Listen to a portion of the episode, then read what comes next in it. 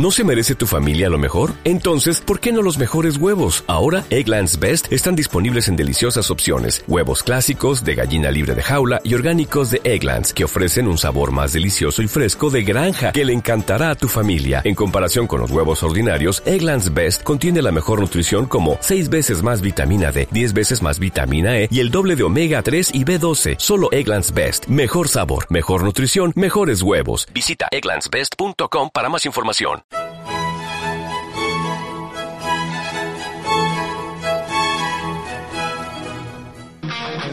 Bienvenidos al podcast de Madridismo Subversivo. Bernabéu dijo que había jugadores que habían dado mucho por el Real Madrid, pero cuyo momento ya había pasado. Hola, hola, hola, madridistas, ¿cómo estáis? Bienvenidos a vozmadridista.com. Bueno, bienvenidos a un podcast, podcast más de Madridismo Subversivo. El radio de Richard Rees en soymadridista.com. El pase atrás. La décima, el podcast del contragolpe. Bienvenidos todos al podcast de fans del Real Madrid. De estos y otros temas hablaremos en el programa de hoy. Así que. Hola, ¿qué tal? ¿Cómo estáis? Eh, no sé ni cuánto tiempo después del último podcast. eh, aquí estamos de nuevo. Pues nada, amigos, hasta aquí llega la, la tertulia de este primer podcast de la segunda temporada. A triunfar en buena lid, defendiendo tu color. A la Madrid, a la Madrid, a la Madrid.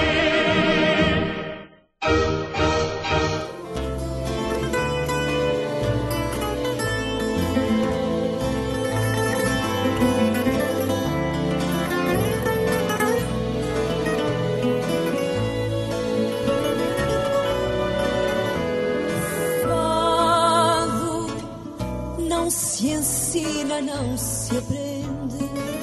É uma espécie de duende que domina a nossa alma, que invade a nossa Dicen que detrás de todo gran hombre hay una gran mujer. Yo, personalmente, no estoy de acuerdo.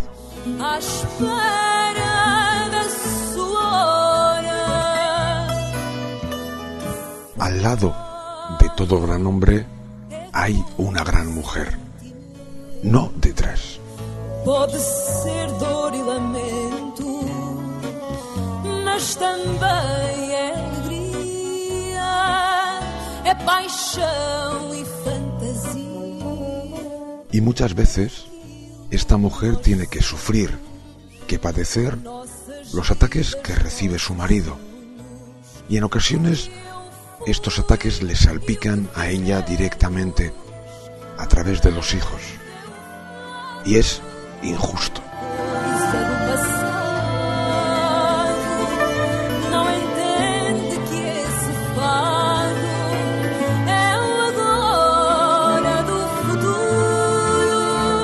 Por eso, permitidme la licencia de que este primer podcast de Primavera Blanca, en el que se han reunido muchos madridistas que trabajan y trabajan duro por el club desde las redes sociales, permitidme que se lo dedique a Matilde, la mujer de José Mourinho, entrenador del Real Madrid.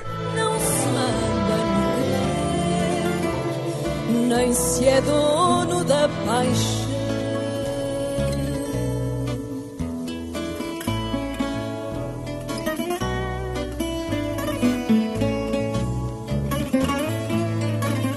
Gracias, Matilde, por el apoyo que estamos seguros diariamente le das a José. Gracias y esperamos que paséis muchos y muchos y muchos años entre nosotros. Para ti, Matilde, para ti va este primer podcast de Primavera Blanca. Coisa do passado. Não entende que esse fado é o agora do futuro. E até traz na alma quem não quer não se manda no crer, nem se é dono da paixão.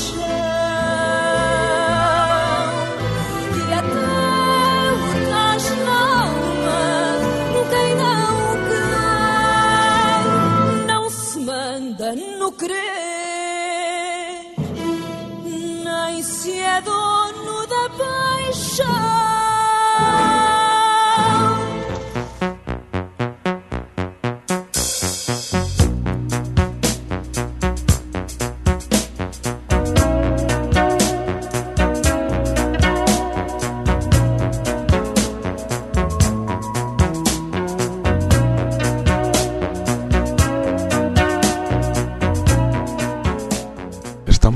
Pub La Cama, en la calle Cochabamba, número 22, junto al Paseo de La Habana, la antigua carretera del Chamartín, muy cerca del Bernabéu. 3 de marzo de 2013, esta noche juega el Real Madrid el partido de ida de la Champions League con el Galatasaray. Y en Madrid vamos a hacer una experiencia pionera que creo que va a resultar bastante positiva de cara al futuro.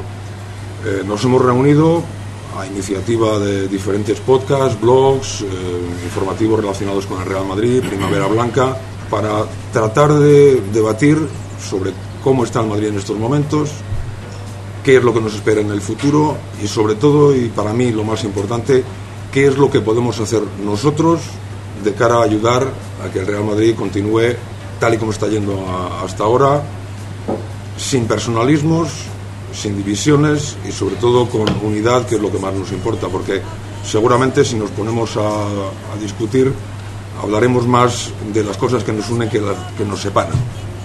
Eh, alrededor de la mesa en la que estamos voy a ir presentando a los intervinientes, luego también diré sus nombres según vayan hablando porque seguramente no nos conoceréis. A mi derecha, Juan Guerrero Burgos, presidente de Primavera Blanca. A su lado, Juan Lu, de la web El Contragolpe, que también tienen un podcast.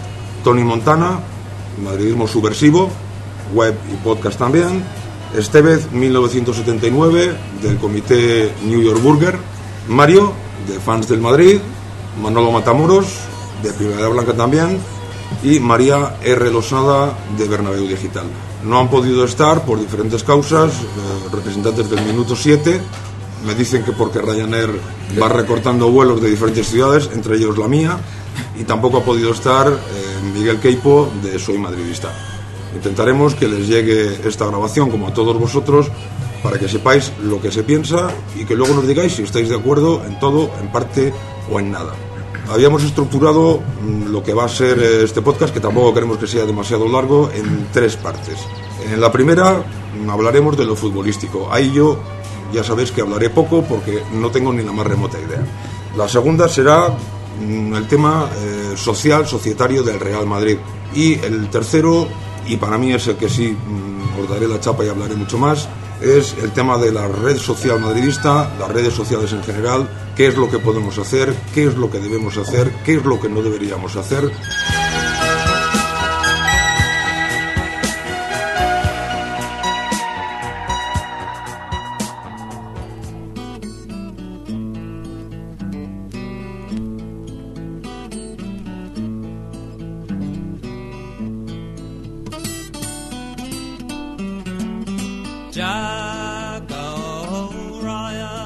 A comenzar en primer lugar con eh, el tema del, del apartado puramente deportivo.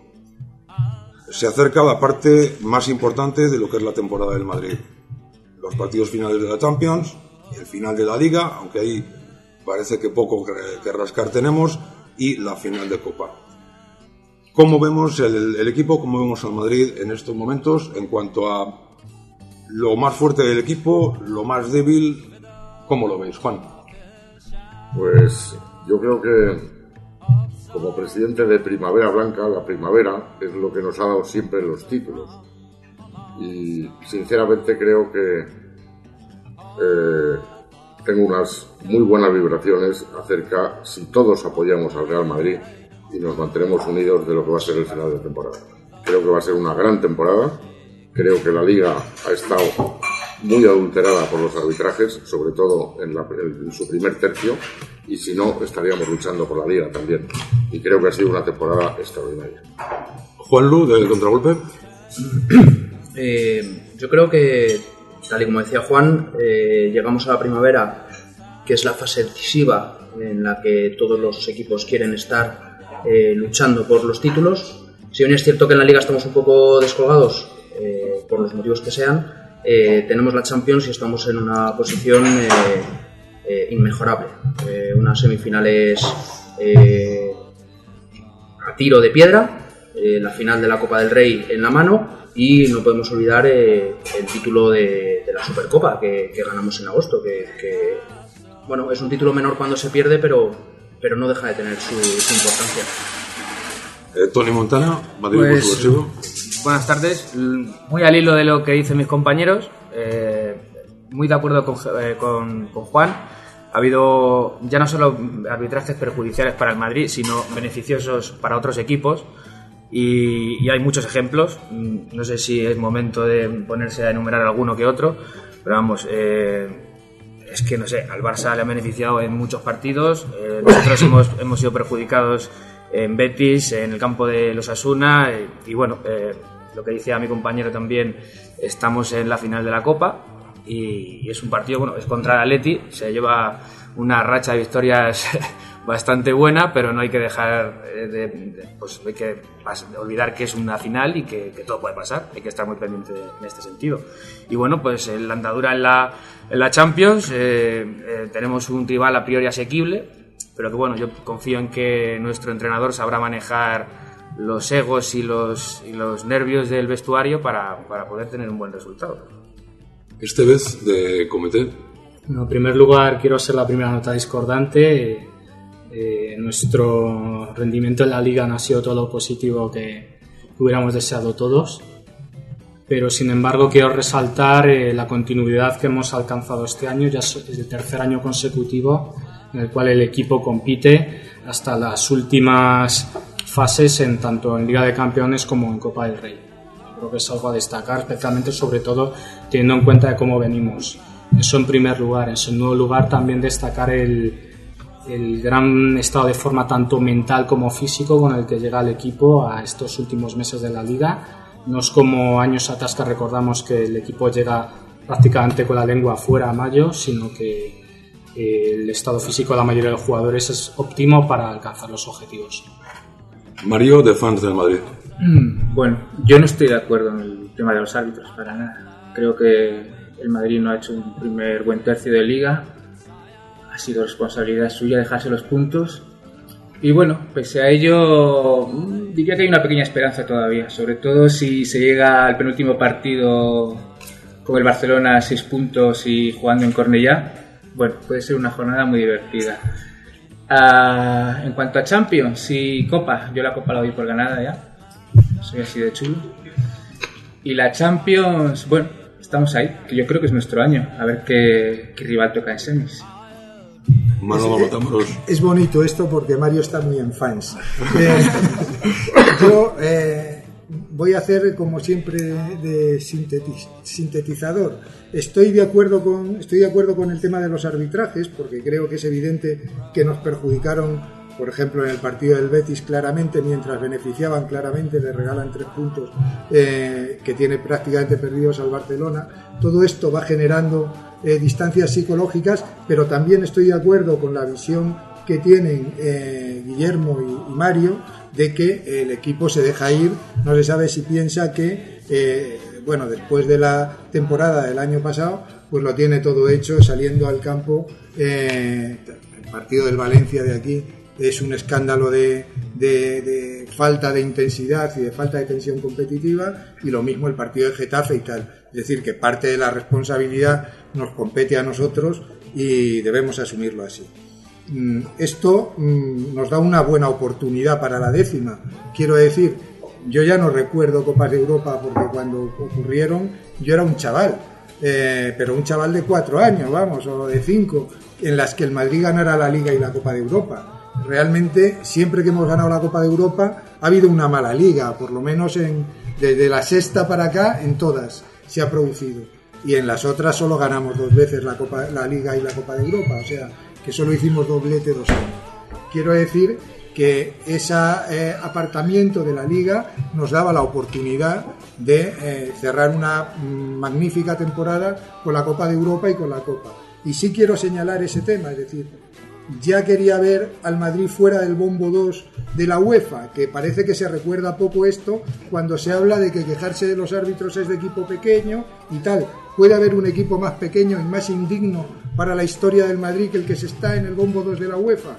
Entonces, realmente, eh, bueno, creo que estamos en un momento muy importante. Yo no veo al equipo, sin embargo, mejor que la temporada pasada y tengo, naturalmente, los miedos que se derivan de eh, un equipo que una de las mm, debilidades que demuestra contra la famosa pegada y tal es que no sabe matar. Es decir, que tuvo para hacerle para haber echado a Tito Vilanova en la Supercopa, pero en el descanso. Es decir, porque si se van con los cuatro que se tenían que haber ido al descanso estos, Tito Vilanova no sale en el segundo tiempo, en un momento de, de todo tipo de dudas, y sin embargo el Madrid no asesina al Barcelona ahí porque le falta, yo creo que ese instinto, el mismo instinto que te falta para que no te haga un gol el Bayern eh, en el último minuto en el, en el partido de, de Múnich, ¿no? Y que al final nos cuesta la eliminatoria. Entonces, mm, estos temas, bueno, son sombras y por lo tanto no hay que dar porque ni hemos ganado la Copa, porque tenemos la desgraciada experiencia del centenariazo. Yo espero que no me toque ir al segundo anfiteatro porque no voy. Si, me toca segundo anfiteatro no voy. Y, realmente eh, al Galatasaray hay que ganarle. ¿eh? Esta tarde lo veremos que al Galatasaray hay que ganarle. María, de Bernabéu Digital, y ya terminamos la ronda primera, os he presentado a todos, después no hace falta que seamos tan formalistas, simplemente lo que quería era que se dijera el nombre y el, y el digamos, el sector medio, blog, podcast al que representáis, para que la gente luego os, os reconozca. Si tiene una memoria como la mía, no, pero seguro que los que nos escuchan son mucho más inteligentes que yo. María. Bueno, ante todo me gustaría pedir, si me permitís, disculpas en nombre de Jorge Calabres, el director del medio, que me ha pedido que expresamente que os dijera que le habría encantado estar aquí, pero estaba trabajando, así que no ha podido venir. Y bueno, luego en línea del, del tema futbolístico, de cómo llega el equipo a la temporada, eh, al final de temporada, bueno, eh, me adhiero un poco a todo lo que han dicho mis compañeros. Eh, la temporada que estamos haciendo ahora, sobre todo como empezamos, no tiene nada que ver con la del año pasado y nos ha pasado factura en los primeros meses. Ahí eso no perdimos la liga y ahora mismo, pues básicamente no hay nada que hacer en esa competición. También me adhiero a la otra parte que han dicho de que el Real Madrid, las tradicionalmente las temporadas en las que ha hecho un papel, digamos, menor en liga, ha sido en Europa cuando más ha brillado. Así que me muestro optimista. Yo creo que estamos haciendo las cosas bien. Además, llegamos con los hombres importantes descansados a final de temporada, porque claro, tener la liga piscina básicamente ya lo que te permite hacer es eh, que los jugadores importantes en cada línea puedan tener descanso. Xavi Alonso es el ejemplo, está descansando mucho y eso nos da un plus importante para que no nos pase lo que nos pasó, por ejemplo, en semifinales contra el Bayern el año pasado, que estábamos con la lengua afuera y, y en parte por eso salimos. Así que debemos aprovechar esa, esa situación que es negativa, es tener prácticamente sentenciada para mal la liga, pero bueno, tenemos que aprovecharla para, para, hacer una temporada interesante en Champions y, por supuesto, para matar la Copa del Rey. Voy a ser un poco cenizo y a propósito de lo que decía antes Manolo, eh, hablamos de, de, la, de, de, las debilidades más eh, acusadas del equipo este año. Para mí es lo que, lo que decía él, yo tenía que apuntado el 9. El gol es igual a Cristiano Ronaldo. Para mí esa ha sido la clave fundamental, por mucho que se diga lo de la pegada. Para mí, no sé para vosotros. Pues yo estoy totalmente de acuerdo con lo que dices. La estadística del año pasado era prácticamente 25 goles entre los, vamos, cada uno de los delanteros centros. Y este año me parece, si no me equivoco, que llevan 14 y 12 o una cosa de estas. También es verdad, a mí me ha asombrado en los partidos, hemos tirado al poste y hemos fallado ocasiones que no hemos fallado en la vida, en partidos importantes y decisivos pero desde luego eh, la falta de pegada eh, del Madrid se achaca, o se demuestra claramente con los números de los delanteros centros, de los dos delanteros centros del Madrid. ¿Alguno más quiere aportar algo sobre esto? Sí, bueno, yo a lo mejor me tacháis de algo, pero eh, aparte del 9, la defensa ha sido patética, o sea, digna del mejor Atlético de Madrid. Entonces, es que hemos tenido números de, tres disparos a puerta en un partido y dos goles en contra. y del que el primer partido, o sea, el primer disparo a puerta que se hace al Madrid eh, es gol. Entonces, eso se transmite inmediatamente a los defensores, los defensores no están seguros, eh, están nerviosos, eh, se contagia al, al centrocampo y el centrocampo a la delantera. Afortunadamente tenemos a la bestia parda, que, que es CR7, que pues que la que tiene la enchufa y, y bueno, y a veces tampoco las están... Bueno, yo quería hacer inciso a lo que han dicho mis compañeros respecto a los árbitros y no estoy para nada de acuerdo porque si a alguien le dicen en el mes de agosto que el Madrid va a perder o va a estar nueve puntos por detrás del Barcelona en el mes de octubre, es que no se lo cree nadie.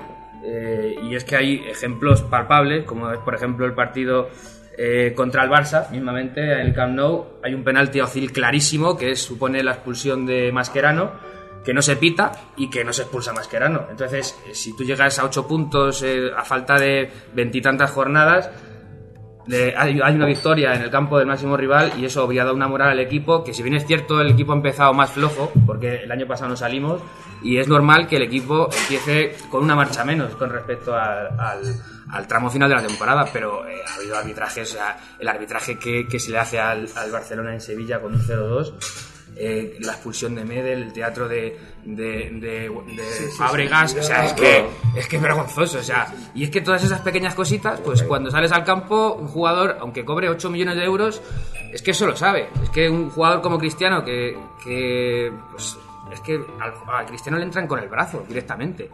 Es que hay una permisividad total con respecto a este, a este tema y, y no existe en el, en el otro, en otro lado. Entonces, yo creo que el, el tema arbitraje influye y mucho. Ahora, ahora están siendo más cuidadosos con el tema, han visto que, que se han cargado la liga completamente porque en, en- en el mes de diciembre eh, llevar esa ventaja de puntos es que es antinatural y, y yo creo que el tema de arbitraje, ahora, a pesar de que ahora están teniendo un poquito más de cuidado, pero ha tenido bastante que ver. Ya, ya sabes, eh, Tony, que si te escuchara Manolo Lama te diría que quejarse de los árbitros de equipo pequeño. Claro, sí, claro. Eh, Tony hablaba, hablaba de la defensa Defensa y, y portería. y portería. Sí. Juan y yo hablábamos de los, eh, de los nueve, de la diferencia del año pasado a este.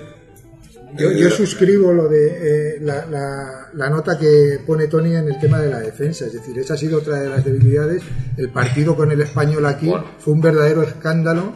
eh, el, el juego que, que hicieron los dos centrales, ¿no? El partido contra el Levante. Eh, realmente ha habido ha habido situaciones eh, muy muy flojas de muy flojas de defensa. ¿eh? Yo solo veo una consecuencia clara de la situación en la liga. Es decir, el equipo ha perdido la concentración en todos los partidos que está disputando en liga y le cuesta activarse en ocasiones importantes. Es una de las grandes taras que vamos a tener en este final de temporada, que es tener que cambiar el chip en situaciones como la de esta tarde, tras eh, haber em, sentido que no teníamos te- eh, tensión en muchos de los partidos disputados.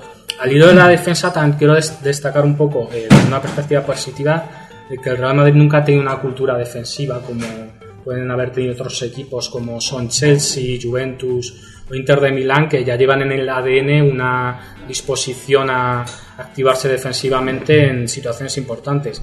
Entonces, enlazando con esto, eh, sí que me parece que la parte más importante es la, de, la del gol. Porque por muy mal que tú defiendas, siempre puedes meter un gol mal del rival, pero si solamente tienes una persona que puede materializar esos goles, tienes un problema. Eh, Juanlu, perdona, María Juan, me había pedido la palabra Juanlu de, a, de todos estos, a todos estos problemas de- que hemos eh, comentado, eh, el problema del gol del delantero, el problema de la defensa, el problema de la portería, a mí me gustaría añadir el problema de, de Di María. Di María, eh, yo lo considero un termómetro del Real Madrid en cuanto a eh, presión defensiva, ayudando al lateral, ayudando al medio centro, y en cuanto a la hora de recuperar el balón, eh, esa presión que hace, bueno, eh, mismamente el, el gol, el, el segundo gol del Real Madrid en la ida de la Supercopa, es gracias a esa presión que ejerce Di María y es el único que la hace en el Real Madrid. Esa intensidad que pone es el único que la hace en el Real Madrid. Y eso, quieras o no, eso se contagia. Sí, sí. Eh, un bajón físico de Di María conlleva un bajón físico generalizado del Real Madrid y un bajón eh, psicológico. Yo no sé si ha sido tanto físico como anímico o cuál es, el problema, porque realmente ha sido creo que sorprendente va de Di aparejado María. una cosa, una También, cosa otra. también ¿no? otro, otro bajón notable después ha sido el de, el de Marcelo, ¿no? Cuando estaba recuperando su mejor, cuando estaba recuperando su mejor nivel, vino la lesión con esto, que igual ya ha desaparecido, y luego la recuperación de la lesión eh, yo no sé, va a ser necesario traer a los médicos del Barcelona alguna vez allí, porque... porque, no, aún porque eh, a Eufemia, a a Eufemia no. Sí, porque O sea, eh, la audiencia, baje- baje la con el tema de con el tema de la lesión de Marcelo eh, hemos visto al, al mejor Coentrao. Sí, sí.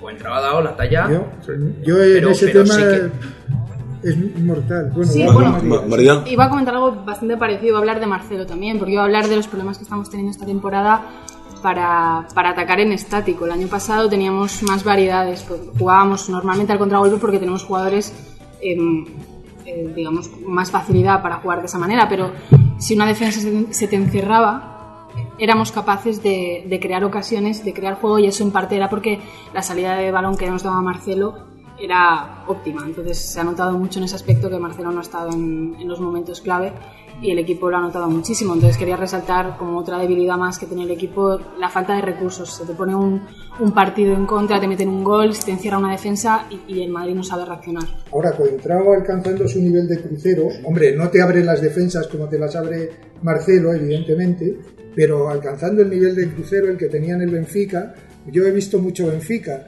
Y, y claro, aquí he escuchado como enseguida se echó todo el mundo encima de Coentrao. Yo creo que eso ha ayudado a que él esté incluso temeroso en el Bernabéu, porque y luego esto es un problema de la parte societaria, pero tenemos un público que a veces mejor no tenerle, ¿no?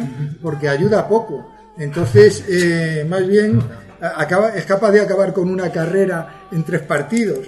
Eh, este Ya tema que, ya que hablas de la- del tema societario, una rápida ronda ya que hemos hablado de las debilidades, que son las que a mí me gustan. voy a decir yo una última muy rápida. Un tema de vestuario que yo creo que ha habido un momento en la temporada que ha habido la tentación de hacerle la cama a Mourinho y se ha superado, felizmente.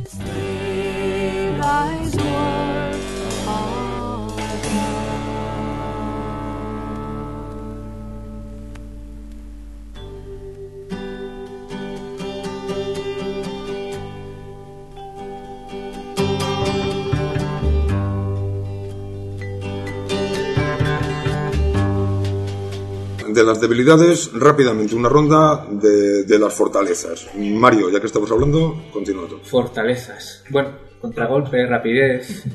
Yo soy como tú, no entiendo mucho de lo que se ve en el campo. Soy más de sensaciones. Pero bueno, también hemos tenido el coraje de recuperarnos de, los terribles momentos de- del principio de la temporada. Y se llega a un momento de forma bastante bueno, pero con esas pájaras extrañas, ¿no? Fortalezas, pues eso, las de siempre. Cristiano, un gran contragolpe y un equipo muy rápido y que pese a todo mete miedo al rival. Hagamos la ronda al revés, este vez. Eh, yo diré varias fortalezas. También tenemos que ser optimistas. Tenemos a, a Cristiano Ronaldo, ahora mismo el mejor jugador del mundo. Hacía tiempo que no teníamos un jugador en tan buen estado de forma en el mes de abril. Pantomimas de precios aparte, de premios. De premios aparte. Bueno, no hablemos de los premios mejor. Sí, sí. Luego tenemos, hemos incorporado un recurso que no habíamos explotado en los últimos años, que es el juego aéreo. Eh, contamos ahí con grandes jugadores como Barán, como Sergio Ramos, que se incorporan con bastante efectividad al ataque, están metiendo goles.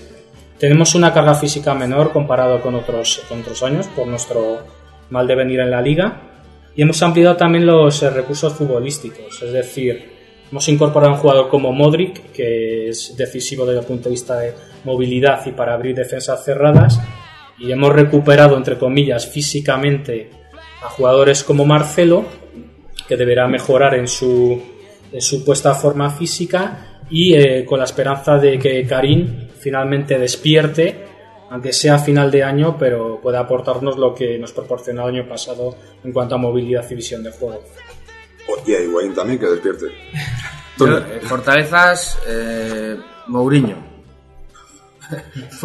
fortalezas, Mourinho. Y luego, al ido, matarme si queréis, pero lo que decíais de que el equipo se le complicaba los partidos y se quedaba trabado. Yo recuerdo el primer partido de Champions contra el Manchester, City. O sea, mm, si no fueran por los tres tiros que, o dos tiros, no sé si fueron dos o tres los que hizo el City, que fueron dos goles. el Madrid hubiera ganado ese partido de calle. Y, y a pesar de ir con un 1-0, empatar, el, remontar el, resulta- el, el marcador en dos veces, el equipo acabó victorioso y, y el equipo estaba en una buena forma y en un, en un buen estado mental. El problema es partidos que se sucedieron y que pues van mirando la, final, de la moral de los, de los jugadores y poco más.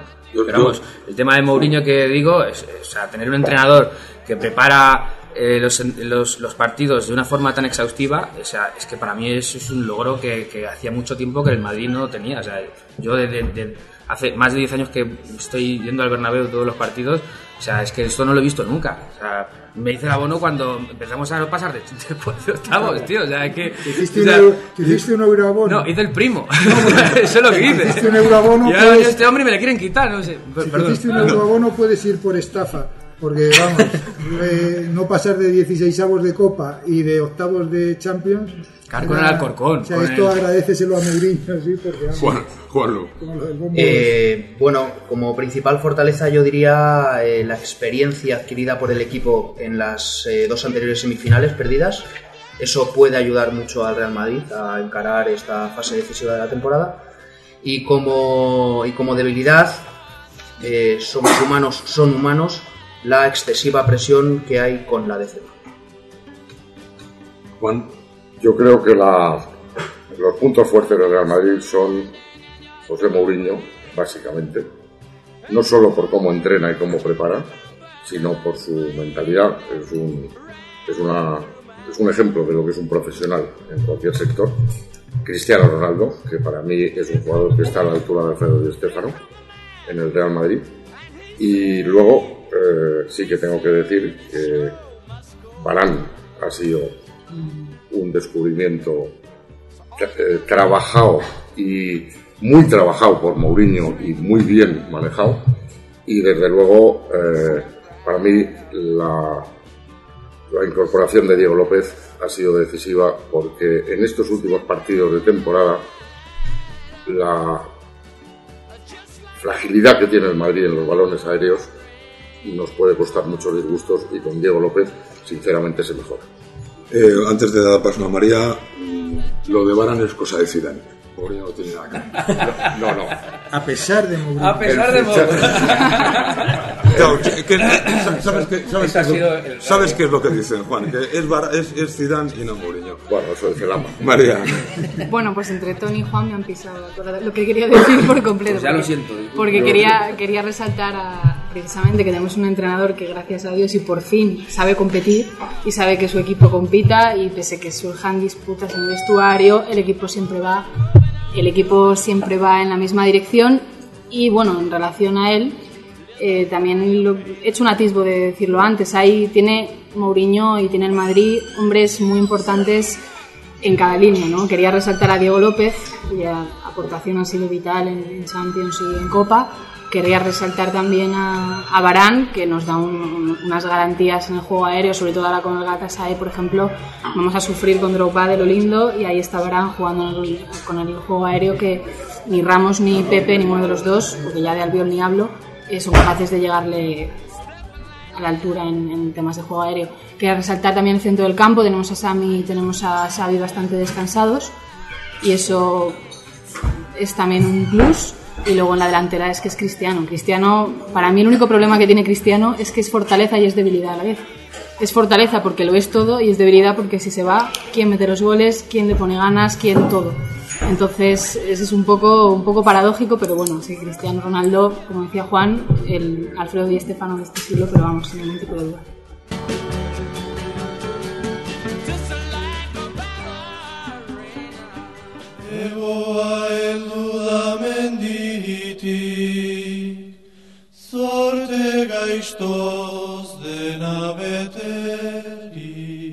Manuel. Yo, eh, yo me iba a callar, yo me iba a callar. Bueno, pues entonces, ya está todo dicho, pero no es que me han señalado que llevas la camiseta de Kedira. Sí. Y a mí me parece una de las grandes fortalezas del Real Madrid. Vale, pues ya que te ibas a callar, pasemos al tema societario.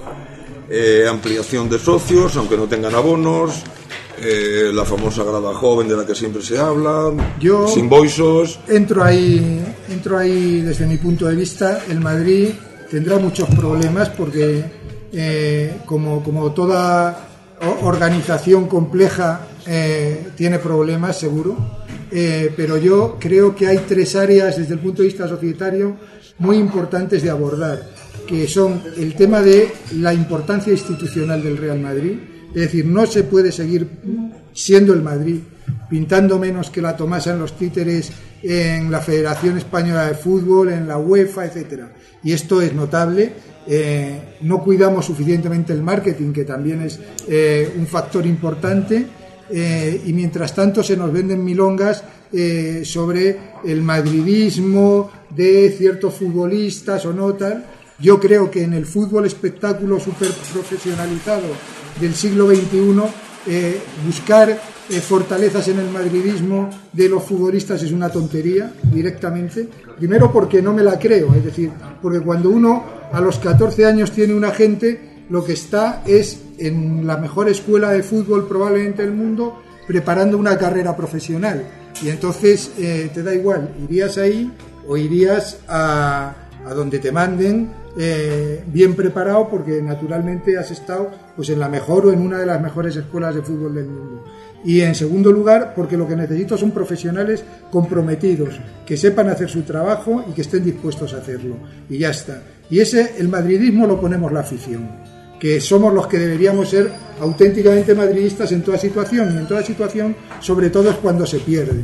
Cuando vienen mal dadas es cuando, porque a celebrar todos nos apuntamos, pero a apoyar al equipo cuando no encuentra el sistema de juego, etcétera, no todos. Y eso vuelve a otro de los problemas que creo que tenemos, que es el de la base social del Madrid. Yo no quiero echar a nadie, y menos me quiero echar yo, esto es obvio, eh, pero yo creo que el Madrid no debe seguir jugando a tener cerrado su cupo de socios.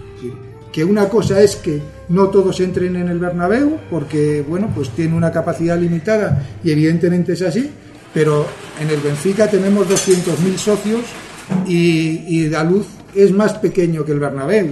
Entonces, hay mucha gente que quiere ser socio, que quiere intervenir en la suerte de, de la institución mm, en la que, la que eh, tiene sus sentimientos y que, sin embargo, eh, no puede serlo. Este es uno de los problemas. Se- Seguir vosotros porque seguro que vamos a Que- coincidir. no, en- seguro que hay mucho más, pero yo quería decir, a cuenta de lo que estar con el Madrid cuando se pierde, creo que lo he dicho alguna vez, mi hija al colegio en Bilbao solo iba con la camiseta del Madrid cuando el Madrid perdía.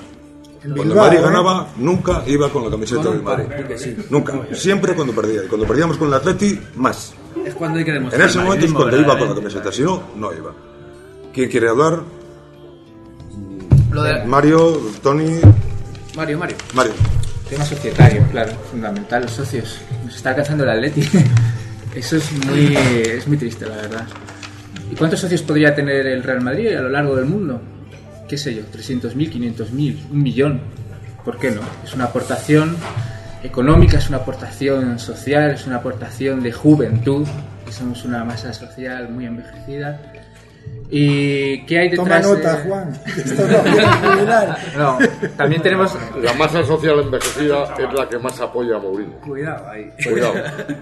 Puede ser. Da, da. Yo creo que los peores son los que están entre 40 y 55. No, no, no. La, la generación sueños de fútbol. ¿Cuál es esa? Entre 30 y 40. ¿Sí? ¿Tú crees? Los peores piperos son esos. Los que crecieron escuchando el larguero. Puede ser. Oye, que yo crecí, ¿eh? Yo también. Y mi- mira dónde estoy. Y, y por culpa de este señor me volví un descarriado. Vale, sí, que- bueno, pues sería fundamental el tema de, de aumentar el cupo de socios. ¿Por qué no se aumenta? Bueno, pues me parece bastante obvio que hay un tema de control de las elecciones que lleva ya décadas. Las controlaba Mendoza, las controló Florentino después de él, a- Sanz, efectivamente, Calderón llegó con cucherazo y el que controla el cupo de socios controla las elecciones. Pero hay fórmulas para abordar ese problema, como puedes tener un cupo de entrada anual que no te suponga un gran cambio en la masa social, que te entren 10.000 socios de red. De repente puedes utilizar fórmulas como Hay, el en, carnet en Portugal, madridista. en Portugal, eh, por ejemplo, eh, la- el voto de los socios es función de la antigüedad.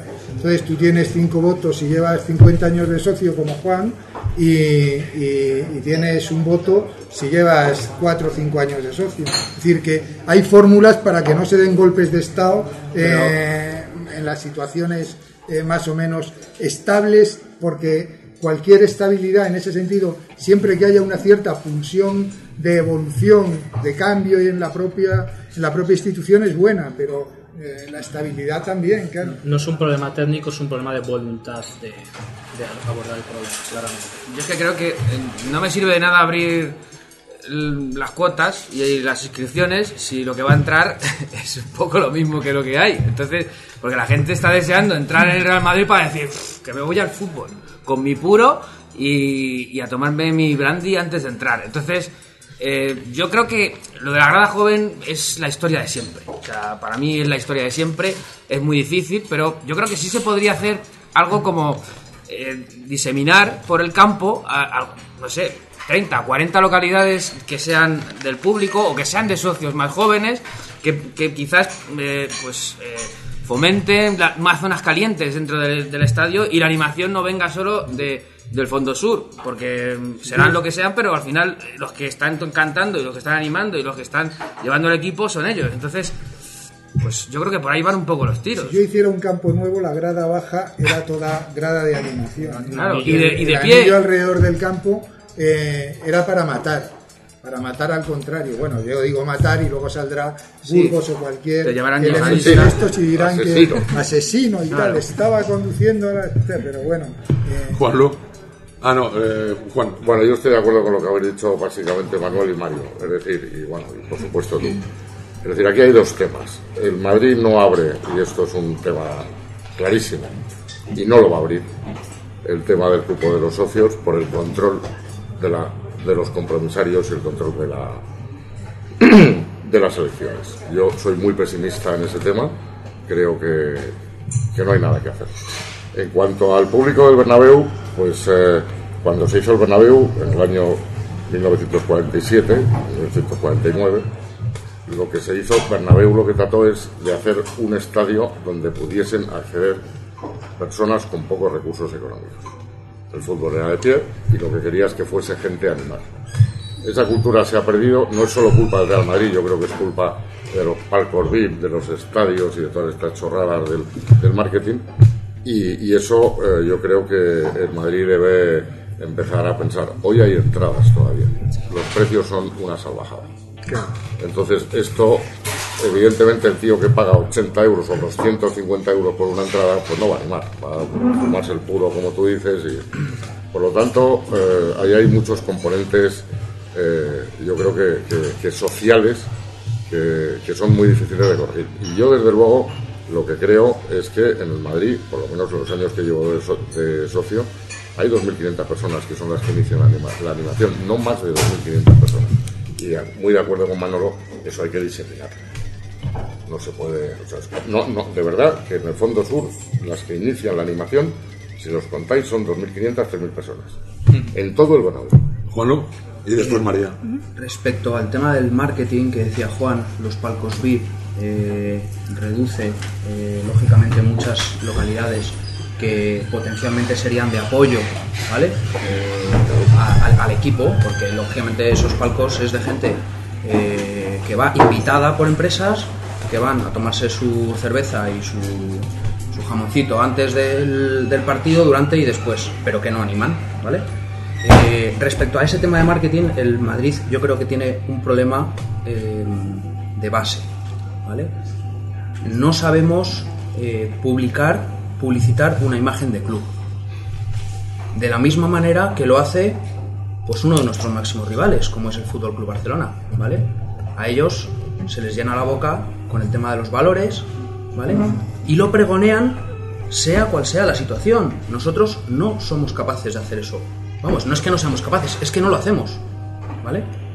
De hecho, eh, el Madrid, entendido como tal, es más de los jugadores que como el, que el propio club. O sea, eh, se conoce Sí. más a Casillas, se conoce más a Cristiano Ronaldo, que no estoy diciendo que tenga nada en contra de ellos, pero se les conoce más a ellos que a Real Madrid. En lo social está en tercer, cuarto lugar.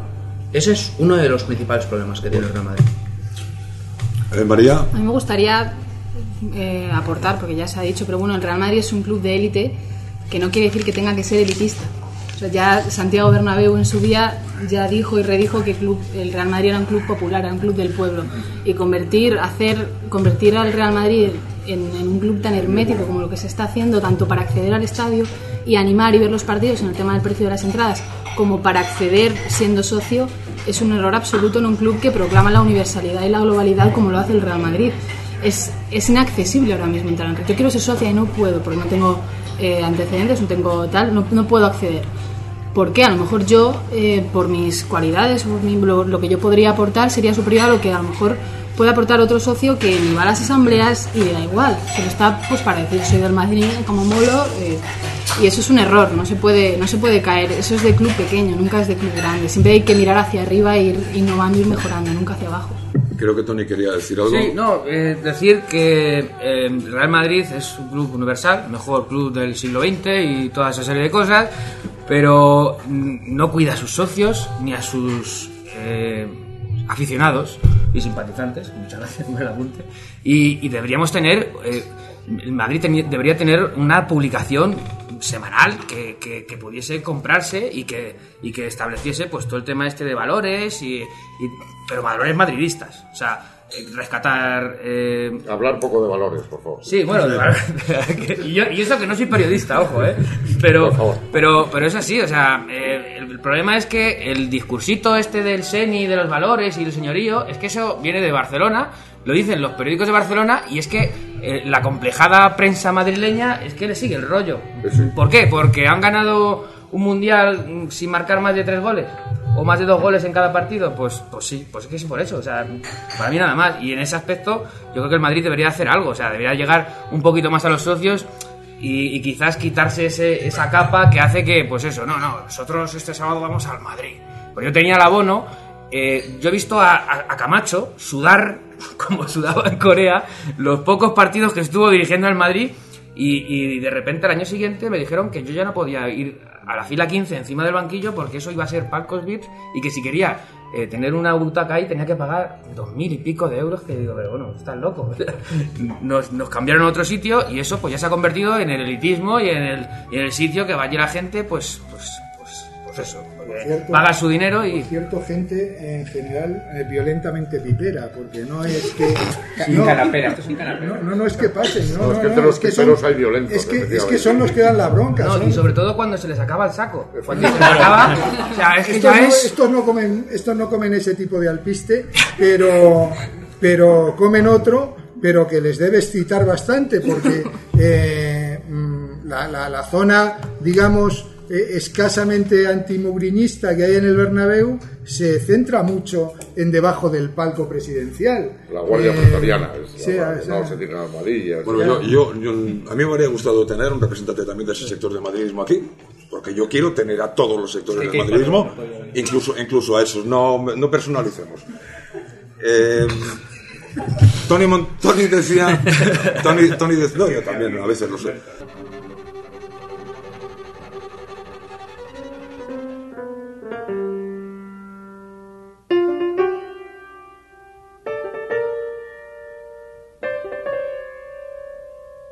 Tony decía que, que el Madrid no cumple con una serie de, de funciones que debería hacer. Mm, Ahora vamos a la- al tercer punto de, de este podcast. ¿Debemos nosotros suplir esas carencias del Madrid? ¿Y cómo? No es que debamos, es que estamos haciéndolo. Porque si el, Ma- si el Madrid hiciera su trabajo... Entonces vamos, vamos al cómo. Va- no, vamos, vamos, vamos al cómo. Yo a veces he Eh, estado tentado de tirar cómo, la toalla. Pues el cómo, yo te voy a decir cómo hacemos madridismo subversivo. Y madridismo subversivo lo hacemos solamente de una manera, y es estar pendiente del equipo, estar al tanto de las noticias, apoyo incondicional, que sale un vídeo, se publica, que hay una entrada que hacer, se publica, que, que- que publicar dos, tres entradas diarias y que la gente tenga acceso a material nuevo constantemente. O sea, y lo único, lo único que hay es trabajo. Y si ahora, joder, esto es primavera blanca, o sea, si nos juntamos todos y tenemos un mayor alcance a, nivel de, internet, a nivel de usuarios, pues nuevos proyectos y nuevas mm, eh, oportunidades pues se nos van a abrir, se nos van a abrir paso. Entonces, lo único que hay es trabajo, trabajo porque porque lo que estamos aquí por eso, porque un día uno dijo, estoy hasta las de, de- de aguantar lo que dice Relaño, lo que dice Palomar, lo que dice Lama, lo que dice y, y- y ya se puso a hacer, a grabar en un micro y a dar una, una- una opinión que, que llega a la gente.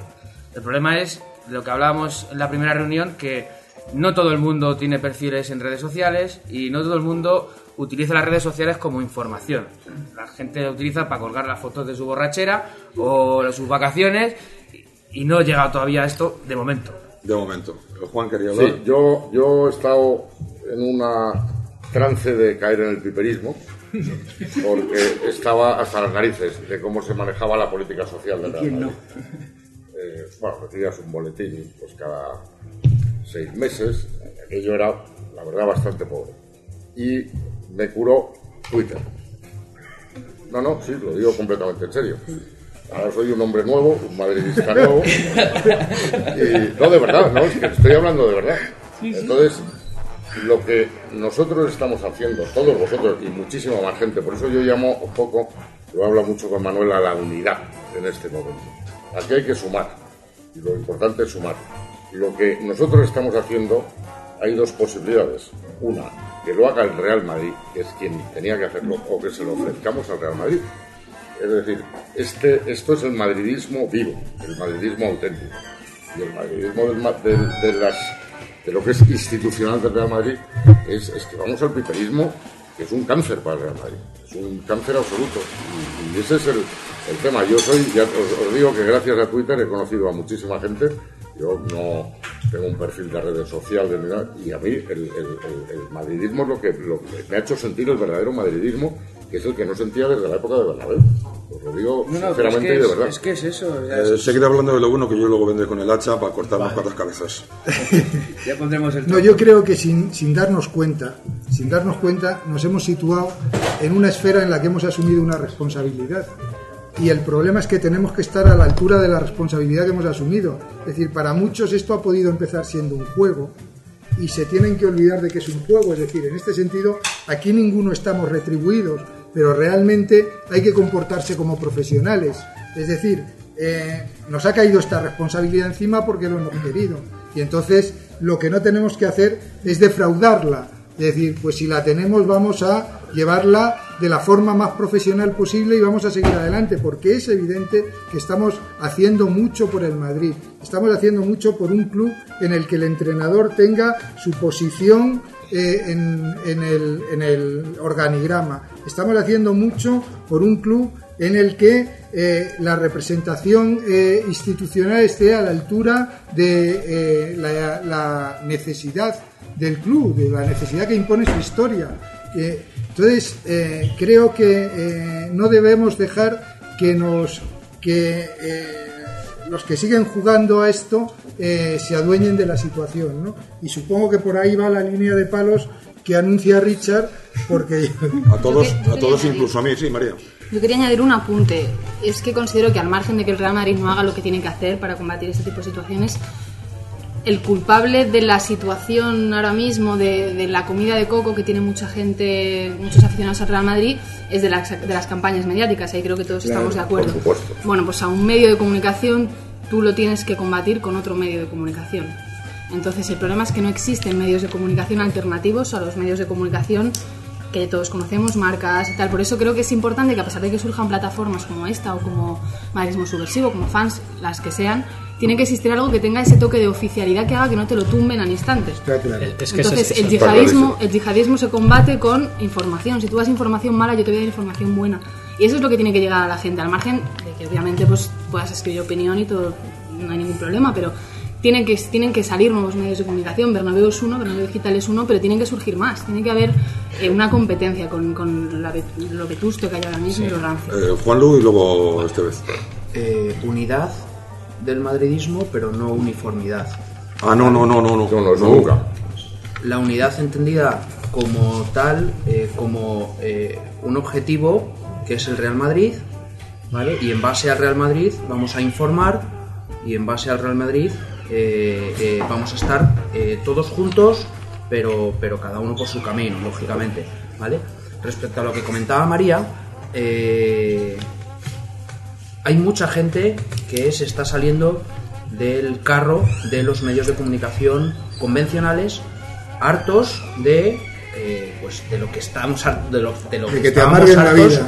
todos, ¿vale? Eh, gracias a eso surgen plataformas, pues como todas las que estamos aquí representando, con sus podcasts, con sus cuentas de Twitter, eh, con sus páginas web eh, y eh, tenemos un trabajo largo y arduo por delante, pero no podemos caer en lo mismo que caen ellos, ¿vale? Que es el populismo.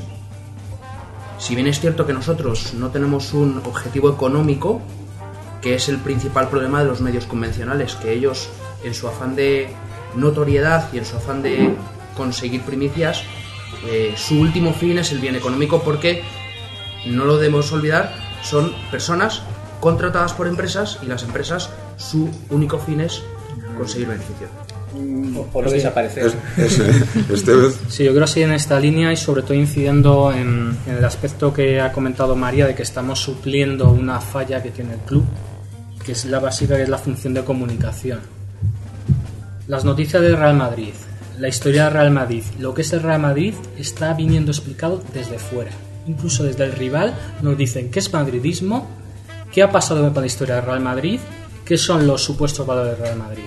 Yo no sé si es por desidia, por pereza inte- intelectual, pero desde el Real Madrid hemos renunciado a tener el monopolio del discurso en madridismo.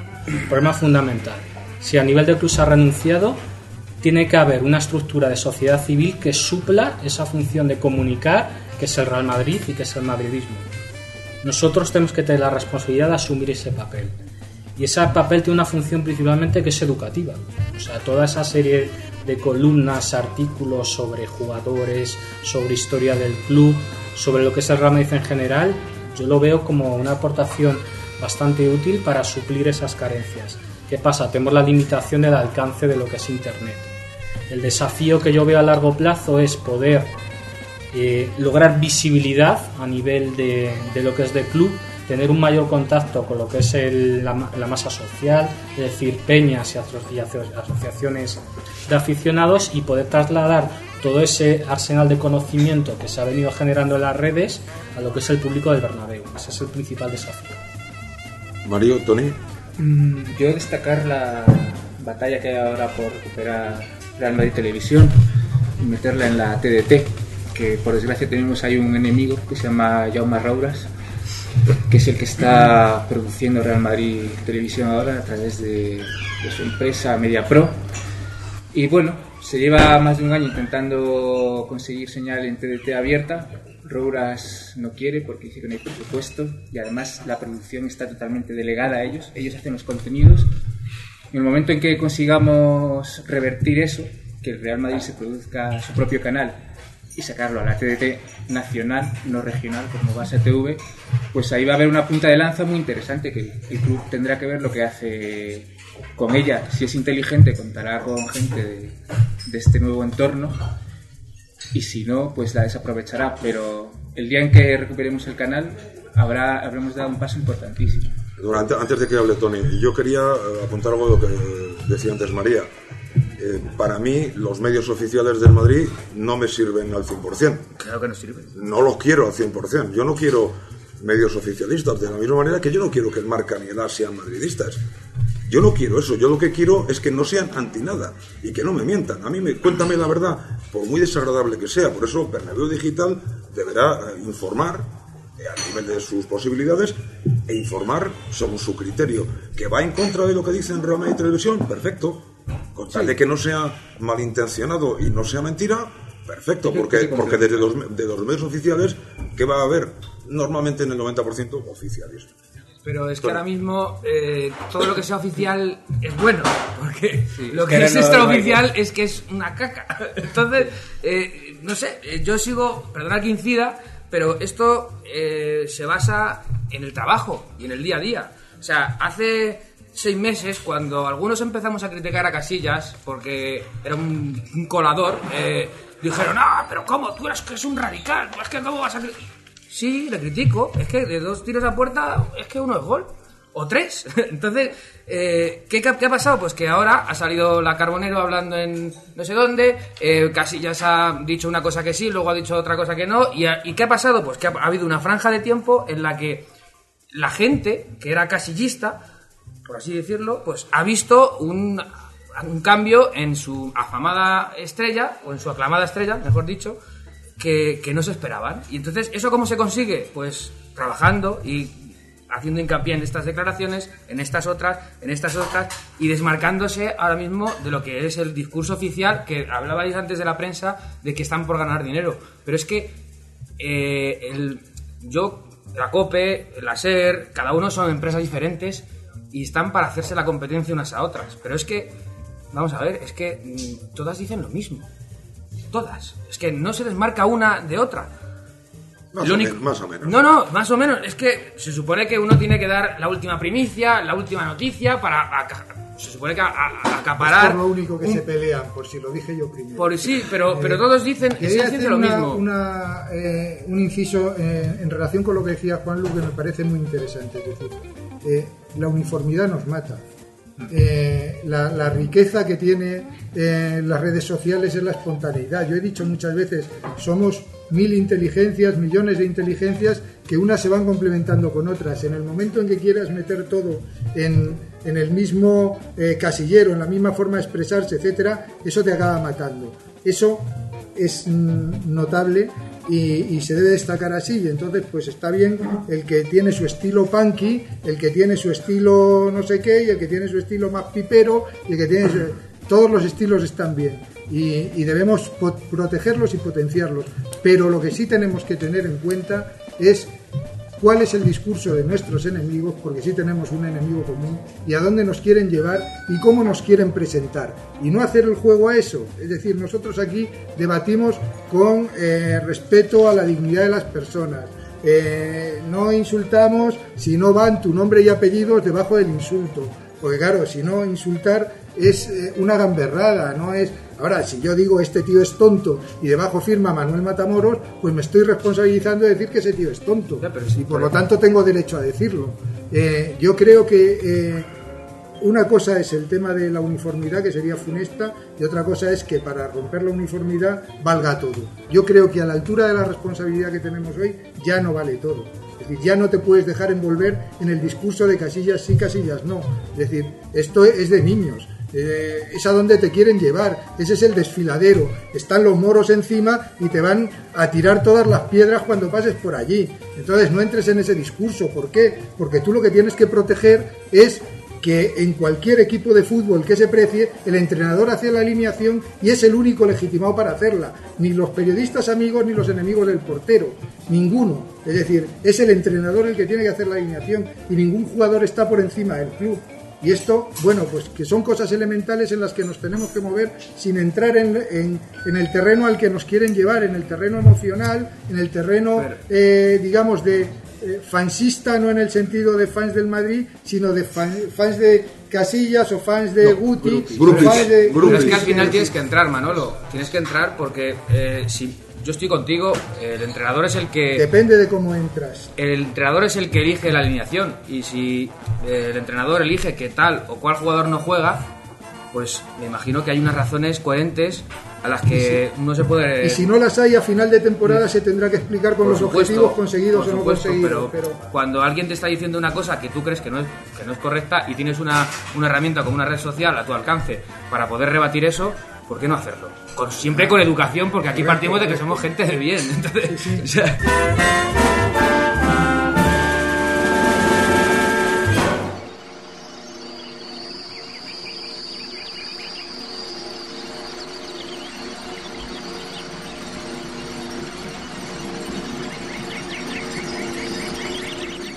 Yo he seguido los, los podcasts de, de, casi todos, bueno, del contragolpe menos, porque es más reciente, para menos para mí, pareció bien el cambio del nombre, sí, por cierto. Absolutamente necesario. Porque mm, están queriendo dar una imagen de nosotros de que somos unos descerebrados, unos trolls fanáticos, que no tenemos oficio ni beneficio, que seguimos las órdenes que nos dictan los siete sabios de Sion o los tres voceros bengalíes. Entonces, a veces yo, y me pongo también en el, en- en el paquete, a veces les damos la razón. Yo en el radio procuro ser lo más comedido posible y lo tengo muy fácil porque el gilipollas lo hacen ellos. Yo les pongo y escuchen ustedes lo que han dicho ahora y hace dos minutos. Lo tengo sencillísimo. Pero yo reconozco que en Twitter mm, a veces me puede. En Twitter no me controlo tanto y debería controlarme más. No he insultado en mi vida más que a un solo, a una sola persona, pero mm, digo cosas que yo creo que no debería decir. Y, sí, sí he visto, y no quiero ser tampoco eh, el abuelo azulita, no, sí he visto que ha habido una evolución en los podcasts de unos meses a esta parte. Eh, la cosa se ha suavizado muchísimo más, se ha tranquilizado muchísimo más, mm, ya no hay tantos tacos ni tantos insultos, pero por ejemplo en Twitter, que quizás es mm, más fácil de manipular que, que los podcasts, ahí seguimos picando como pardillos y seguimos dando una imagen de que nos entra mm, Alfredo Relaño o Forjanes y nos tiramos a la yugular. Hombre, no metas al mismo nivel a esos dos. No, no, no. Eh, son- claro, es que uno es un cerebro y el otro es son, un no, me refiero que son, son, dos, son dos ejemplos de los que tiran el anzuelo y hasta el intestino lo tragamos. Pero eh, vamos a ver, es que si no es cuestión de insultarse, muchas veces eh, la sorna y la mofa es más efectiva, ¿sabes? Entonces, yo no, yo no he llamado a nadie, nunca he insultado, y mira que he rajado en internet y he hablado con, con periodistas, os he mencionado, yo he estado, yo he sido un troll de caridad durante dos meses hasta que conseguí que me contestara y me contestó y me bloqueó. y lo único que hice fue decir que tenía unos mamporreros muy majetes que, allí en su tertulia que le ayudaban a, a engañar a la audiencia. Y no fue y no fue ningún insulto, no le llamé hijo de tal, ni me cagué en su tal, ni nada. El problema es que de la prensa, tanto escrita como radiofónica como televisiva, hay mucha gente que come ahí. Hay mucho currito, hasta desde la señora de la limpieza hasta quien elige los temas que van a salir en antena. Y, si todas estas, eh, todos estos proyectos salen adelante, va a suponer que al menos uno de esos medios o, o, o tenga que fusionarse, o tengan que cerrar, o tengan que mm, em- evolucionar a algo en el cual va a haber los famosos seres que ahora están tan de moda en nuestro país y va a ir mucha gente a la calle y, y esa, y esa gente va a proteger eso a toda costa. Ya, ya insultes o, o no insultes o lo que sea. Pero si tú tienes una competencia, van a ir a por ella. Entonces, si tú tienes un podcast en el que no te llamas cabrón a nadie, pues, pues vale, pues no llamas. Pero van a ir a por ti. O sea, aunque salgas con el, con el diccionario. Pero eso es como los que dicen, con la contaminación que hay, ¿para qué vas a dejar de fumar? Es decir, eh, Ojo, yo bueno, no estoy diciendo- como van a ir a por ti, de todas maneras, eh, Si ¿sabes, me- me- si me hubiese- me- me he expresado- he expresado lo que, mal. Lo que hay que... No, yo, yo lo que creo es que cuando Relaño entra a buscarnos a Twitter, que lo hace, lo hace Para eso. lo hace para decir para desacreditarnos por ejemplo ante el club para decir cómo podéis decir que esta gente influye en la opinión de los madridistas si son una pandilla de cerebrados eh, Pero Manolo, monguis. pero Manolo, eso, se- en eso se falla porque los, los cuatro o los 40 que entran muerden el anzuelo e insultan. Luego esa es la muestra representativa Exactamente, que toma los medios de comunicación. él no va a coger y va a decir, decir, todos los que estamos "Aquí diciendo son al mismo tiempo no piquéis, no insultéis, no Pero, sé qué. pero esto es- esto- esos son los ¿Cómo que, los que dice Manolo Lama que son los mouriñistas y no Claro, madridistas. claro. De todas maneras, nosotros yo creo que tenemos que asumir responsabilidad y, y hablar con esa gente. A mí no me gusta ir de madre, pero es igual que si tú tienes un compañero de trabajo que observas una conducta que no es la apropiada, no puedes callar. Ya, o sea, pero- tienes que hacerle ver que eso no lo no es adecuado y la primera vez te dirá, oye, no, no me digas lo que tengo que hacer. Además, Si sí. ya hay más personas, Sí, sí es cierto que obviamente eso no se puede controlar. Lo que yo estoy diciendo es que al menos los que mm, más visiblemente van Sí, en, esta, en esta línea, que nosotros tengamos todo el cuidado del mundo. Todo el cuidado del mundo, que no se nos vaya la pinza en, en ningún caso, porque en el momento que Tony Montana o yo, Richard, se me vaya la, la cabeza en Twitter y vuelva a llamarle lo que sea a David Sánchez, ya estoy crucificado para los restos. Porque todo lo que he hecho en, en- en el podcast no vale para nada, solo cuenta ese punto. Pero, final. pero ¿qué pasa? Que si mañana viene Boina Verde madridista 1983 y se caga en la madre de Relaño, pues entonces es que un Ya, tío con cuatro no, followers que sí, Pero, pero eso no es- y te meten en el mismo saco, si lo sabéis. Sí, sí, eso- sí, vale, pero, pero a mí lo que me importa es que ni a Tony Montana, ni a Mario, ni a. Estevez, ni a Juan Lugo, ni a María, por supuesto, ni a mí. por Digas, supuesto. vale, sí, vale, pero siempre podrás decir era boina verde madridista. pero, pero, pero no, pero no ninguno de nosotros. Exacto, María. Pero aquí yo creo que habría que hacer un poco de autocrítica también, porque los medios influyen mucho, correcto. ¿Pero por qué influyen? Porque tú los dejas entrar. Porque si no, no entran. Entonces, lo que tiene que hacer el Real Madrid, y debería haberlo hecho hace mucho tiempo, y ha hecho atisbos en esta temporada de hacerlo, Florentino Pérez eh, le ha echado lo que hay que echarle en varias ocasiones, pero nunca llega a ser un 100%. Es un sí, pero no. Lo que hay que hacer es bunkerizar este vestuario y este club de una vez por todas de la prensa. Es que la prensa no tiene absolutamente nada que, que hacer dentro de este club, ni, ni- ni influenciar para nada en decisiones ni de entrenador, ni, ni malmeter con jugadores, ni absolutamente nada que ver con eso. Y eso habría que haberlo hecho hace mucho tiempo y no se termina de hacer. En ese sentido, el Madrid está entre la espada y la pared. ¿vale? ¿Por qué? Porque quiere cortar eso, pero al Madrid como institución tampoco le conviene dejar de contar con los medios de comunicación. Porque hay que tener en cuenta, hay que tener en cuenta que no todo el mundo accede a estas redes sociales a las que accedemos nosotros. Sigue habiendo gente que se informa a través de esos medios de comunicación y el Madrid tiene que seguir estando presente. Sí estará presente, pero pueden surgir Por otro lado, medios. por otro lado, y como objetivo o uno de los objetivos primordiales es que el Real Madrid eh, deje cohabitar a la prensa con él, pero que la prensa no domine. Es- Si solo tienes que irte a Inglaterra, ¿cómo funciona sí. la prensa en Inglaterra? La prensa opina igual, habla igual, dice tonterías igual, pero la prensa en Inglaterra no domina un vestuario. La nunca, prensa en ¿no? Inglaterra respeta. Pues ahí es donde voy, es un error de base. Yo creo que ha habido otro problema en las redes sociales y es que eh, hemos abusado de personalizar eh, todas nuestras propuestas y, y- e ideas en una sola persona, que la de José Mourinho, que se identifica bastante bien en general con lo que nosotros pensamos que tiene que ser un gran profesional, pero quizás deberíamos hacer más énfasis en lo que son ideas. Machaconamente repetir una serie de conceptos, meritocracia, esfuerzo, orgullo.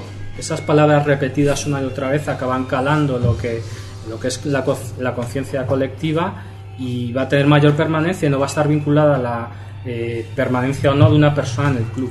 Y para eso podríamos utilizar las palabras de Fernando Burgos, que leyó Mourinho ayer, de meritocracia, nada de leyendas, nada de palmarés y nada de estas cosas. Oye, nos sirve perfectamente. Ya nos Y han hecho el trabajo. Ya nos han hecho el trabajo. Juan y luego eh, Sí, María. yo quería apuntar dos cosas. Eh, Yo tengo un enorme desprecio por la prensa deportiva actual en cuanto a que miente con unos objetivos absolutamente espurios. Lo que se está jugando actualmente es el control del Real Madrid y más que el control del Real Madrid, sustraer a los socios el control del Real Madrid. Es decir, la prensa deportiva, de la que yo he sido lector muchísimos años, nunca ha mentido tanto ni ha dicho unas informaciones tan desviadas como las que está diciendo ahora. Por lo tanto, con ese eh, eh, planteamiento, el Real Madrid debe, no, desde luego, acabar con las campañas de promoción que se dan a los periódicos deportivos. Si quien necesita la prensa, es la prensa la que necesita el Real Madrid, no el Real Madrid el que necesita la prensa. Entonces, por este camino hay que cortar este camino de mentiras, de insidias y de y eso solo lo puede hacer el Real Madrid.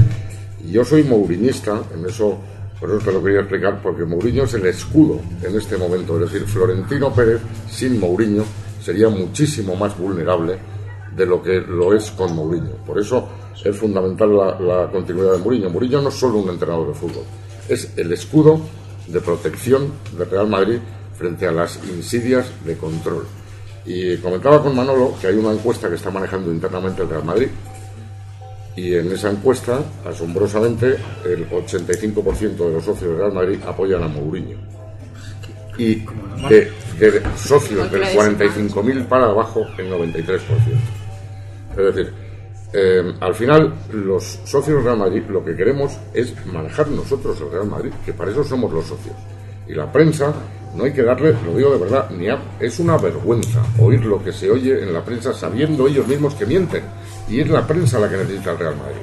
Por lo tanto, hay que acabar con este tema. María. Nada, yo aquí aporto un poco porque tengo el, blog más gamberro, es verdad, pero bueno, no, es verdad que hay que ser inteligente en todas nuestras expresiones públicas y si vas a decir algo a un periodista, pues decírselo por algo. Y por lo demás, nada, de acuerdo con vuestras impresiones. Vale, yo, yo sí quería decir una cosa. Eh, una demostración del poder que se tiene dentro de. Que, que, tenemos todos, que tenemos todos, es precisamente el número. Y voy a poner un ejemplo. Cuando Manolo va a Estudio Estadio, eh, todo el mundo se acuerda del ácido tu Fermín.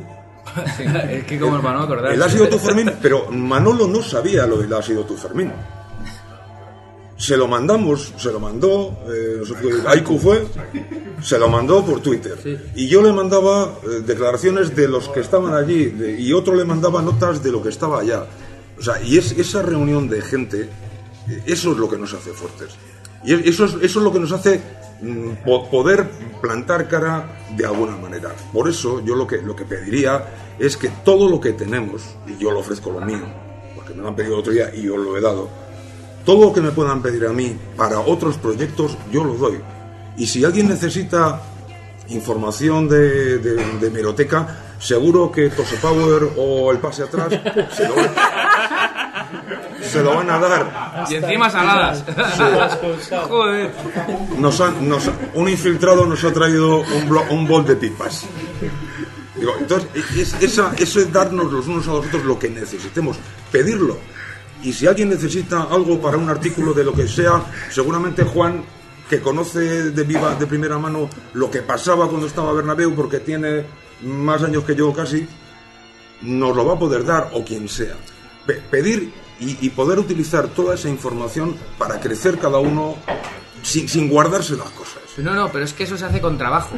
O sea, eh, sí, sí, el madridismo sí. subversivo hay gente como el Anticaki que tiene hojas de Excel esquematizadas con tal periodista, tal día, en tal programa, dijo esto de esta persona. Entonces, eso se hace con un trabajo diario y de que... Claro, y, claro, claro. y, es que lo que dices, lo decías tú antes, Manolo, no, es que aquí estamos por dinero. Es que cuando, cuando uno hace las cosas que le salen de dentro, es que es cuando mejor sale. O sea, es que eso es así. Entonces... Sí. Vale, es que también, también hace falta un poco de pasta, ¿eh? Eh, sí, sí, no, yo, yo eh, en un debate interno de, de, Primavera Blanca lo decía el otro día, pasta y brazos. Ideas tenemos todos, muchas y muy buenas, sí, pero... Pero es paciencia, claro, es, es, es, trabajo, es día a día, es... Eh, pasado mañana sale cualquier escándalo con respecto a un jugador de otro equipo, del Barcelona, del Madrid, de tal, y, es, y hay que estar ahí, hay que informarse, hay que tratar las cosas con coherencia. O sea, todos tenemos sentido común y capacidad de análisis, y, y lo, la, el objetivo es extrapolarla y ponerla en una página, en un blog o en donde sea. Sí, sí. Y, y, no, y no acaparar el protagonismo. Pero a lo, a lo, que yo a lo que yo iba es que madridismo subversivo por una parte, el contragolpe por otra, fans del Madrid, el otro y tal. Juntos pueden hacer una gran labor, separados pueden hacer una gran labor, pero juntos todavía más. No, no, no en, tema, no en temas de opinión, que seguramente tendremos diferentes opiniones. Pero oye, que necesito, alguien sabe de esto, alguien sabe de aquello, pero Ir, irnos pasando toda esa mismamente un podcast como este en el que hay muchos eh, muchos focos de muchas páginas se puede hacer regularmente y, invitar a, miembros de un, de un podcast a otro y, compartir un poquito formar una red de redes ahí de, madridismo que esté al alcance de más gente. El problema es que no todo el mundo tiene un perfil de Facebook o un perfil de Twitter yo, por ejemplo, eh, cuando me metí en Twitter era porque ya estaba harto de abrir el marca.com o las.com y decir, pero, es que, que, pero ¿qué están diciendo de mi equipo? O sea, ¿qué están diciendo? Pero y me metí en una página que era eh, en la página de anti, anti Barcelona y de ahí ya salté a Twitter porque necesitaba encontrar a alguien que opinara como yo. Y es que tú abres un periódico y a menos que seas, eh, tienes la capacidad de análisis de una meba, pues es que, es que, tienes que tener una intención para, para buscar y, y proveerte de, de, opiniones y de informaciones que no estén contaminadas. Mario. Sí, si el club es inteligente y llega a tener ese canal de televisión abierto, de tantas horas de programación debería dedicar un espacio a esta dimensión del madridismo alternativo. Y tendríamos un alcance bestial. Yo, Espera, no me gusta ma, María, ¿quieres decir algo? No, de momento ah. No, no me gusta llamarle madridismo alternativo, era solo matizar eso, porque realmente es que eh, es el madridismo más consciente que hay, es decir, es la gente que de verdad está dedicando. Sí, es consciente, sí, pero es alternativo. Tiempo, es minoritario. Bueno, vale, pero tiempo, ganas y, y tal, eh, información continuamente sobre el club, eh, sobre el equipo, sobre. Entonces, realmente con mucho mayor nivel de compromiso, es decir, es el madridismo más comprometido que hay. En mucho mayor nivel de compromiso de cualquiera que va al campo, se sienta allí, ve el Pero partido ha y se va. movido, movido Pero- por sentimientos y no por sí, sí. filias, fobias o intereses económicos. Exacto. Yo creo que la palabra es crítico, es madridismo Crítico, sí, esto está bien. Juicio propio y con capacidad de análisis. a todos los niveles. Madridismo crítico es una bonita eh, Madridistas críticos y apasionados. Era el, Sí, sí. el primer lema de fans del Madrid. Bueno, llevamos, llevamos casi una hora y cuarto, tampoco hay que ser demasiado largo porque luego la gente se aburre. Eh, tenemos que beber un poco para ir a ver el partido del Galatasaray. No sé si alguno quiere mm, decir algo, última palabra. A la Madrid. Es- va, eh, eso, eso por supuesto, y luego ponemos el himno y, to- y luego ponemos el de Sundorma y todas estas Ostras, cosas. lo que me motiva a mí, el de Sundorma. lo que os motiva. Joder. Muchísimas gracias a todos, muchas gracias a Mario de Fans del Madrid, a Estevez de New York Burger Comité, a Tony Montana de. Madridismo Subversivo, a Juan Lo de Contragolpe, a Juan Guerrero y a Manolo Matamoros de Primavera Blanca Yo y también quería- a María yo quería Rosada. agradecer, yo quería agradecer a- al, al pub que nos sirve de, de eh, sede. Y de cerveza fría.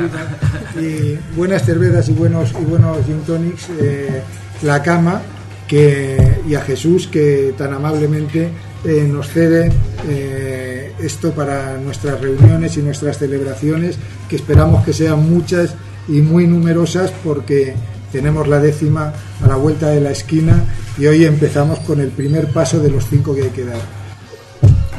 Y- Espera, espera un momento, no. Y yo me, y yo me voy a dar las gracias a mí mismo porque como últimamente estoy en todos los podcasts y parezco Roberto Gómez, pues soy el mejor. Como o dice como, él. o como Alexis él. Sánchez, soy un jugadorazo. Como, como dice él. Muchas gracias a todos.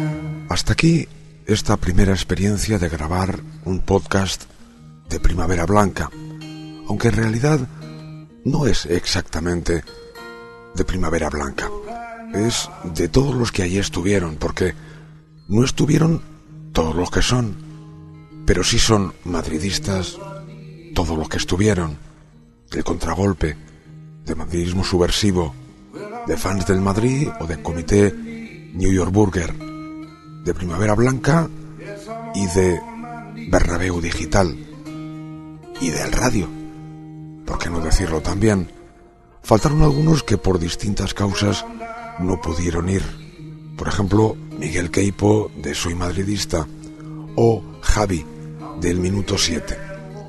Lo de Javi tiene su disculpa puesto que vive aquí al lado, en Suiza, y nos envió un email ya que no podía estar en Madrid para darnos alguna parte de la visión que él tiene del madridismo en estos momentos, hacia dónde debemos ir, qué es lo que deberíamos hacer.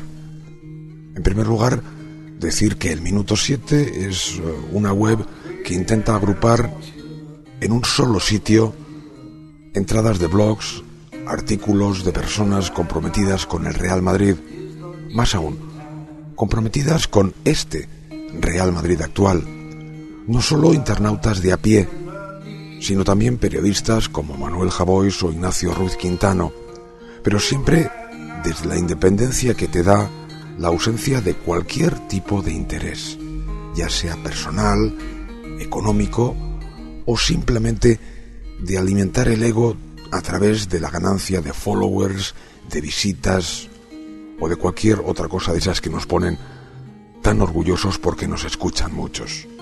Lo que importa es el Real Madrid, lo que importa es el proyecto actual y el futuro del Real Madrid.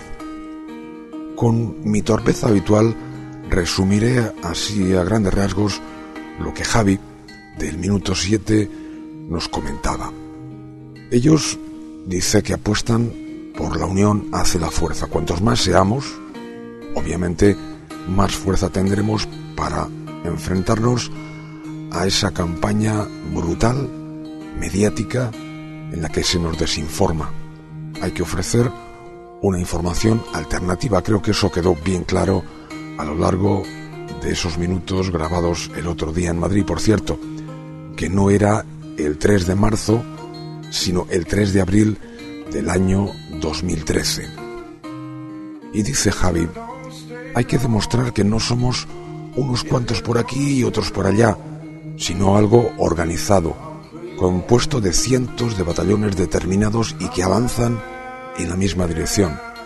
Nuestra voz así sería, si no más respetada, por lo menos más temida debido a la gran masa humana que realmente representamos. Si queremos seguir avanzando, solo hay una táctica y es seguir denunciando la manipulación y los conflictos de interés de la prensa y aportar cada vez que podamos un análisis creíble soportado por datos reales que se puedan comprobar. En paralelo, crecer para que el mensaje, nuestro mensaje, sea difundido lo máximo posible. Además, nuestros lectores y seguidores deben evitar el insulto y poner links hacia la prensa disfrazada. En esto me parece que estamos todos de acuerdo. Y sigue haciendo su análisis. En muy pocos meses, quizás semanas, las piezas de esta partida de ajedrez van a moverse en todas direcciones. Previsiblemente nos encontraremos con un nuevo tablero. La décima o eliminados. Ganar o perder la final de Copa. Mourinho se queda o se va. Florentino ganará o perderá las elecciones. Está claro que dependiendo de las respuestas reales a estas interrogantes, nuestra fuerza y nuestra estrategia de partida van a ser diferentes, pasando de una posición fuerte, por ejemplo con la décima y tal vez con José Mourinho en el Real Madrid, a uno mucho más difícil. A corto plazo, nuestro mensaje tiene que ser máxima unión, por lo menos a nivel de comunicación e intercambios de opiniones, intentando enfocar la defensa de nuestros principios de manera conjunta y organizada. Y añado yo, pero como se decía en el podcast, por supuesto, unidad, pero no uniformidad. Gracias a todos los que habéis estado escuchando hasta aquí. Esperamos que pronto pueda haber un segundo podcast de Primavera Blanca más amplio, con más participantes, incluso que el público que estaba el otro día en el lugar donde lo grabamos, incluso ellos puedan participar y dar su opinión, porque queremos conocer la opinión de todo el madridismo, de todo, porque lo que importa es el Real Madrid y no nuestros egos y posibles rencillas personales. Gracias a todos.